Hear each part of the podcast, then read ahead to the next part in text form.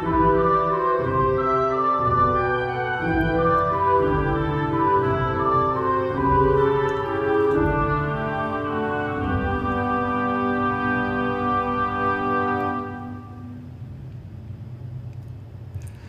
minha amiga, olá, meu amigo, como é que vocês estão? Bem-vindos a mais um episódio onde estudamos a obra fundamental da doutrina espírita, o Evangelho segundo o Espiritismo. Iniciaremos um capítulo novo hoje, o capítulo 17, que tem por título Sede Perfeitos. Então, sem demora, vamos dar uma olhadinha aí o que, que a gente vai estudar nesse capítulo, nos próximos programas.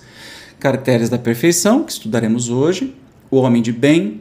Isso, esse homem de bem é muito famoso, né? Que você vê muitas palestras com ele, então aguarde que tem coisas boas por aí. Os bons espíritos, a parábola do semeador e nas instruções dos espíritos, o dever, a virtude, os superiores e os inferiores, o homem no mundo, cuidar do corpo e do espírito. Então, vamos começar hoje com caracteres da perfeição. Está escrito em Mateus, capítulo 5, versículos de 44 a 48, 44, 46 e 48. Amai os vossos inimigos, fazei o bem aos que vos odeiam e orai pelos que vos perseguem e caluniam. Porque, se somente amardes os que vos amam, que recompensa tereis disso? Não fazem assim também os publicanos? Se unicamente saudardes os vossos irmãos, que fazei com isso mais do que os outros? Não fazem o mesmo os pagãos? Sede, pois, vós outros perfeitos, como perfeito é o vosso Pai celestial. Olha que lindo, tá aí um grande desafio, né, que Jesus nos coloca de amar os nossos inimigos. Mas não significa que a gente tem que ser terno com os nossos inimigos. Vamos ver o que que os espíritos nos ensinam. Dá uma olhadinha aqui, ó pois que Deus possui a perfeição infinita em todas as coisas. Esta proposição, sede perfeitos, como perfeito é o vosso Pai Celestial, tomada ao pé da letra, pressuporia a possibilidade de atingir-se a perfeição absoluta. Se a criatura fosse dado ser tão perfeita quanto o Criador, tornar-se-ia ela igual a este, o que é inadmissível. Os homens a quem Jesus falava não compreenderiam essa nuance, pelo que ele se limitou a lhes apresentar um modelo e a dizer-lhes que se esforçassem pelo alcançar. Aquelas palavras, portanto, devem entender-se no sentido da perfeição cedilha maiúsculo ou relativa, a de que a humanidade é suscetível e que mais a aproxima da divindade. Em que consiste essa perfeição? Jesus o diz: em amarmos os nossos inimigos, em fazermos o bem aos que nos odeiam, em orarmos pelos que nos perseguem, Mostra ele desse modo que a essência da perfeição é a caridade na sua mais ampla acepção, porque implica a prática de todas as outras virtudes. Então, quando Jesus disse sede perfeitos, obviamente que naquele, naquela atual estágio né, em que nos encontrávamos, e muitos de nós encarnados nessa época, obviamente que a gente estava muito mais longe, assim como estamos longe hoje. Mas é uma meta a ser seguido, né? E é, não sei se vai falar sobre o amor aos inimigos, mas de novo está falando sobre a verdadeira caridade. Isso que a gente estudou faz pouco tempo no livro dos Espíritos, que é algo assim muito simples e muito difícil de ser conseguido. Mas vamos continuar com o texto, daqui a pouco eu faço as minhas considerações.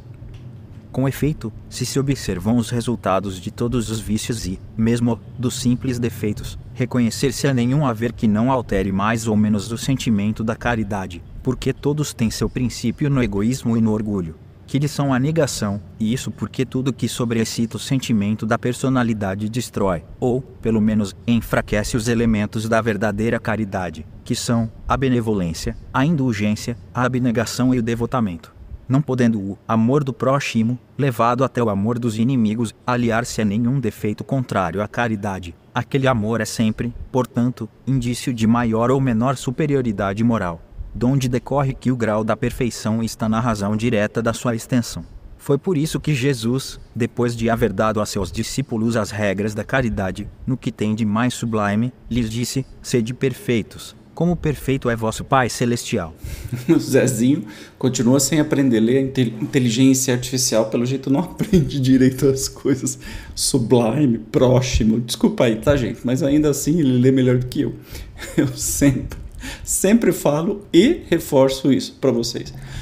Bom, então nessa passagem que a gente é, consegue compreender, né, é tá falando de novo da caridade, né? A gente está falando de caracteres da perfeição, então como alcançar a perfeição? Uma coisa que a gente não alcança nessa vida ou por muitas vidas ainda, mas o nosso objetivo tem que ser em alcançar, né?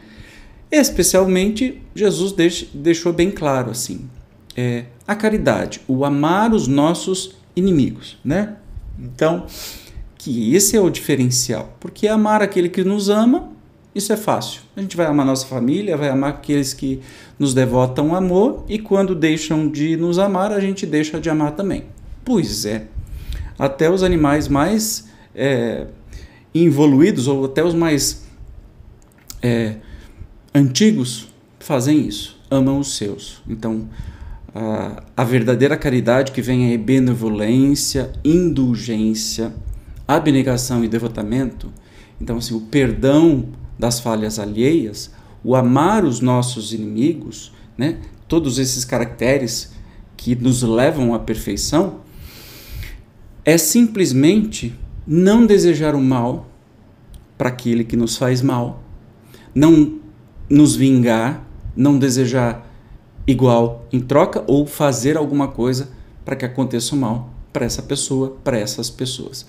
Jesus não está nos obrigando, e nenhum espírito está nos obrigando, isso está lá no livro dos Espíritos, a sermos bonzinho e virar BFF, Best Friend, friend Forever, melhor amigo de infância dos nossos inimigos. Está longe disso. Porque uma vez que a afinidade é quebrada, não tem jeito de reconstruir, ou se quiser dos dois lados, pode até ser reconstruída, mas não é uma regra. O amar os nossos inimigos não significa você ter afinidade e ficar amiguinho dos inimigos. E sim, não fazer nada de mal para ele, não pagar o mal que você recebeu com mais mal ou com vingança. Simplesmente amar e deixar seguir. E para nossa proteção emocional, fica longe e tá tudo certo. Olha, continue sua vida, eu quero que seja muito feliz, que você se dê muito bem em todos os aspectos, seja muito amado, muito feliz, com muito sucesso, mas você continua no seu canto aí, eu continuo no meu canto aqui e tá tudo certo. É isso o amar os nossos inimigos, porque senão vira um, um, um negócio sem fim, né? de vingança, porque na época de Jesus tinha aquela pena de talião, olho por olho, dente por dente, porque então era justificável, até nas religiões, se alguém fizesse alguma coisa, você fazer exatamente aquela mesma coisa como vingança. É, na época de Jesus isso era comum. E ele vem e ousa dizer, mais de dois mil anos atrás, não é assim. Agora a regra é diferente. Ama os inimigos, ou seja, é, amar o outro como a si mesmo, fazer para o outro o que desejaria que fizessem para você. A gente pode aqui ficar falando horas e horas sobre filosofia, sobre tudo aquilo que Jesus disse, mas é tudo resumido nisso. Né? O que eu não quero de mal para mim, eu não faço para o outro, não deixo que o outro passe. Pronto, amar os outros, amar os inimigos, amar os amigos. É assim que funciona. No próximo uh, episódio, nós vamos falar sobre o homem de bem. Muitos, muitos palestrantes espíritas é, utilizam esse trecho. É um dos ilimitados e números maravilhosos que existem. Não sei porque que só falam sobre esse. O que me arrepia profundamente quando fala o homem de bem, que me remete a cidadão de bem, aquele que gosta de andar armado e faz um monte de besteira, mas não tem nada a ver uma coisa com a outra. Mais uma passagem maravilhosa que nós teremos do Evangelho segundo o Espiritismo, que eu já te convido para que a gente possa estudar juntos. Bem? Obrigado pela sua presença até aqui e te espero no próximo programa. Tchau!